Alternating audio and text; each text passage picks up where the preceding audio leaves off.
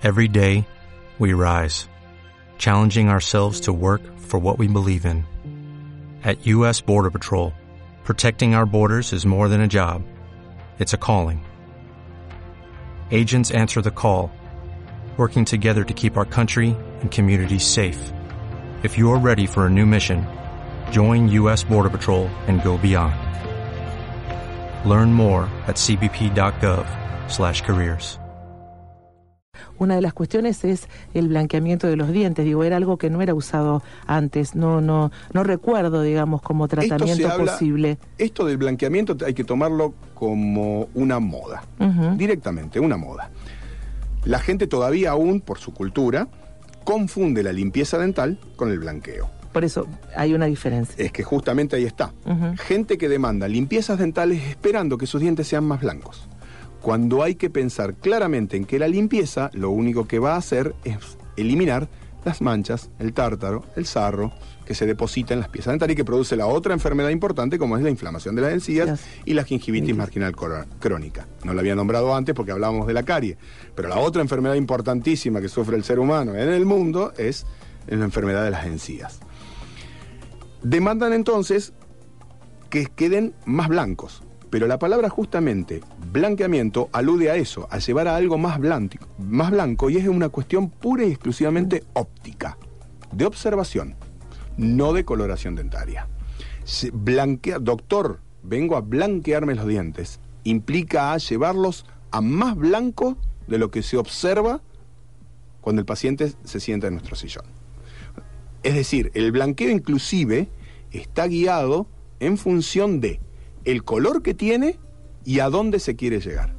Y ahí es donde se utilizan los elementos. Porque hay veces, eh, qué sé yo, críticas, uno ha escuchado algunos artistas que tienen esos dientes tan brillantes que no parecen naturales. Exageradamente. brillantes. Exageradamente blancos. Claro. Al punto de, eh, para el dilema, quedar antiestético. Es decir, buscábamos la estética blanqueando, utilizando la moda actual de lo que era el diente blanco, pero resulta que lo hicimos tan blanco que nos pasamos de lo natural. Por ende, queda antiestético. Ahí, ahí se, eh, digamos, se logra eh, o se plantea un efecto contrario. Bueno, nuestros oyentes se comunican al 153-886677. Uno lo hacía al WhatsApp, pregunta, ¿y las tarifas por qué son tan altas? Bien. Es el oyente terminado en el 330. Bien, las, eh, las tarifas altas. Bueno, tenemos Ese que ver. Es un gran tema. El gran tema. Lo que pasa es que eh, hay una muy eh, particular cuestión en lo que significa el trabajo profesional. El trabajo profesional, eh, primero que se realiza sobre seres humanos.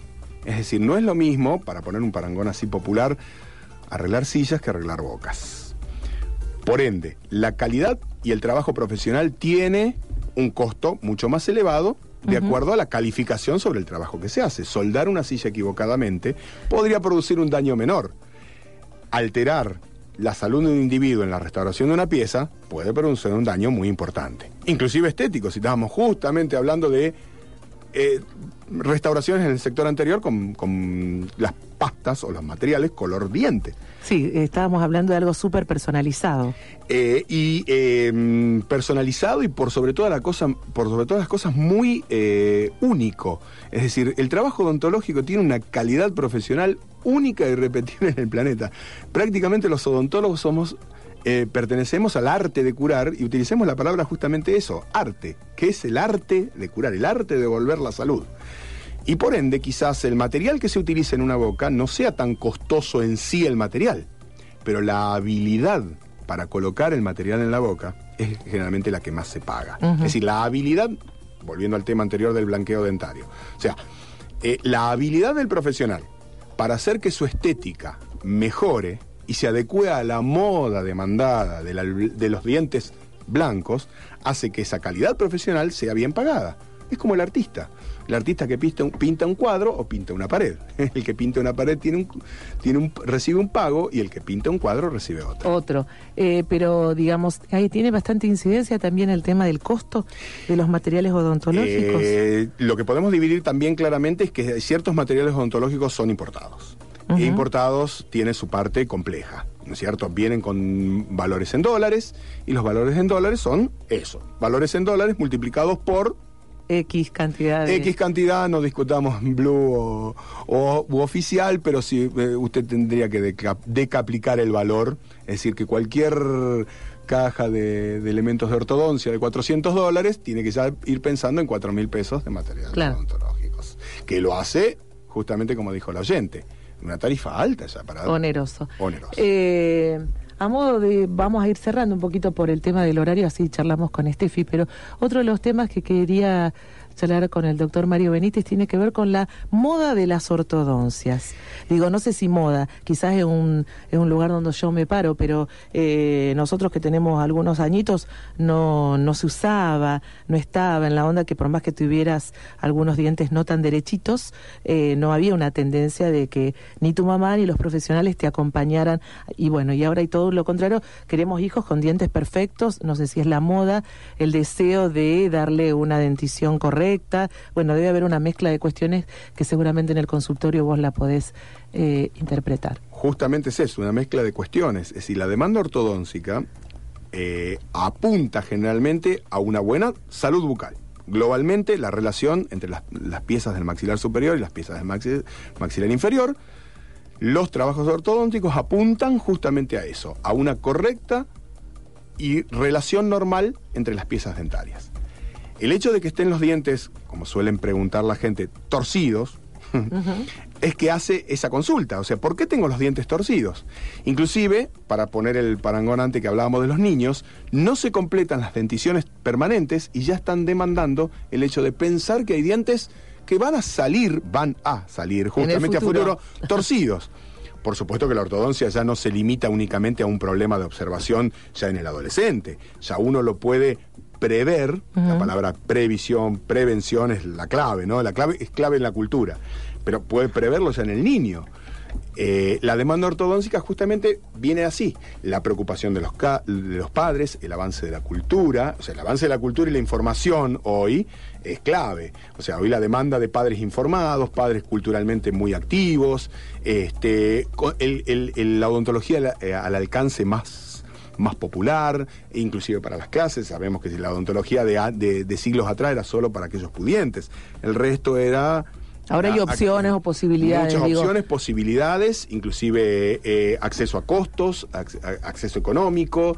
Eh, eh, o sea, eso, eso hace que ya se demande el hecho ortodóntico y de corrección dentaria desde muy pequeño.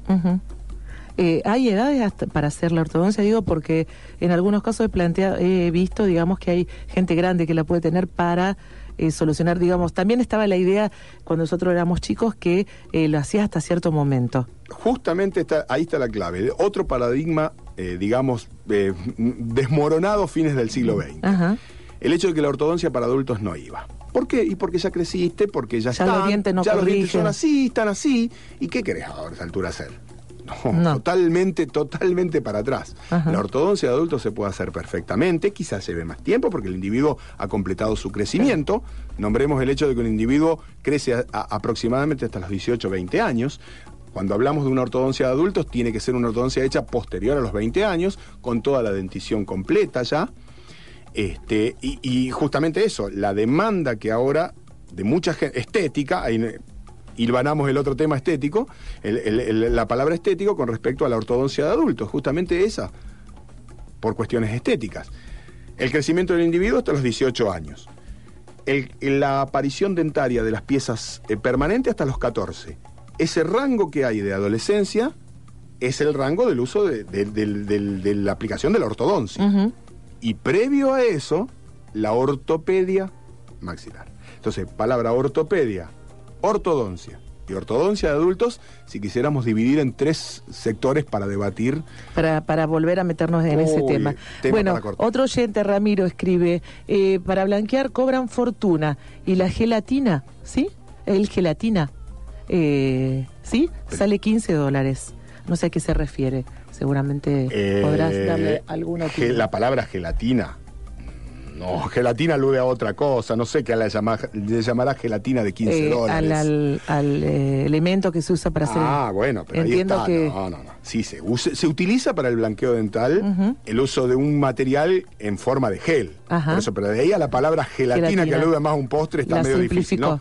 Claro, sí, sí, demasiado quizás. Volvió a, a corregirse. Claro, ah, claro. El gel, El gel, eh, bueno, el gel que se usa este, tiene un componente ácido que es el que produce la decoloración, por eso nosotros estamos llegando a, hablando de algo más blanco, decolorar, o sea, sacar el color. Si teníamos el color natural de los dientes, blanco o amarillento, y queremos llevarlo a blanco, los tenemos que decolorar ópticamente. Bueno, el gel puede, podrá costar 15 dólares y sinceramente podemos discutir un rato dónde encuentre ese gel a 15 dólares. A ese precio. A ese precio, ¿qué y qué sinceramente? Me, siempre para formar, para dar una opinión con los elementos concretos. ¿Qué es ese gel? Me gustaría saber. Eh, bueno, antes de despedirnos, ¿damos algún, damos alguna eh, sugerencia, digo, entiendo que tiene que ver con lo que ya conocemos respecto a cómo cuidar eh, la dentadura, pero repasamos un poco esa idea. La, sugerencia primordial, la consulta odontológica. Eso es lo que vamos a defender siempre todos los profesionales de la salud y más ahora, más aún ahora, con la aparición inclusive de, la Google manía, eh, eh, donde parecería que ahora las consultas hasta se realizan por internet. No, no, no. La consulta odontológica es la consulta en consultorio entre paciente y profesional. Eh, ¿A qué edad recomendás en, qué, ¿En qué edad recomendás la primera consulta odontológica? La primera consulta eh, eh, va directamente ligada a la aparición de las primeras claro, a eso. Pero también la consulta odontológica debe ser hecha a los fines educativos, o sea, de poder acercar al niño, estamos hablando de los primeros años, acercar al niño al verdadera, a formar esa verdadera relación odontólogo-paciente que es justamente uno de los grandes problemas, otro, otro tema para cortar, o sea, la pérdida de la relación odontólogo-paciente por el hecho de que los pacientes deambulan en obras sociales, en instituciones, que le brindan la salud un día uno, un día otro, un día otro, y no hacen a ese eje que podría ser de, control de salud bucal del odontólogo desde niños, por lo menos la odontopediatría extendida hasta la adolescencia y, el, y, el completar la dentición temporaria. Es decir, de cero de nacido a 13, eh, 14 años. Bien. Eh, pero la consulta odontológica es la defensa número uno para la salud bucal. O sea, la consulta odontológica, el paciente sentado en nuestro sillón y nuestra opinión profesional, nuestros conocimientos y nuestra habilidad y me parece eso interesante de generar lazo con el odontólogo, como por ahí lo uno lo hace con el médico que tiene un pediatra de cabecera. Bueno, tener un odontólogo de cabecera. Odontólogo de cabecera es la clave. Eh, sería, eh, digamos, una buena idea. Eh, Mario, gracias. Gracias por estar aquí en el estudio. Gracias bueno, como decíamos, charlamos con. surgieron algunas otras preguntas. Nos quedamos sin tiempo. Nos está esperando Estefanía Sajaquian para charlar con nosotros. Nos acompañó aquí en los estudios de Radio Universidad el doctor Mario Benítez, odontólogo repasando un poco este debate sobre la estética y la salud bucal. Es la primera vez que lo tratamos a lo largo de este ciclo que ya está terminando en esta semana. ABC, la universidad por la radio. O'Reilly Auto Parts puede ayudarte a encontrar un taller mecánico cerca de ti. Para más información, llama a tu tienda O'Reilly Auto Parts o visita oreillyauto.com.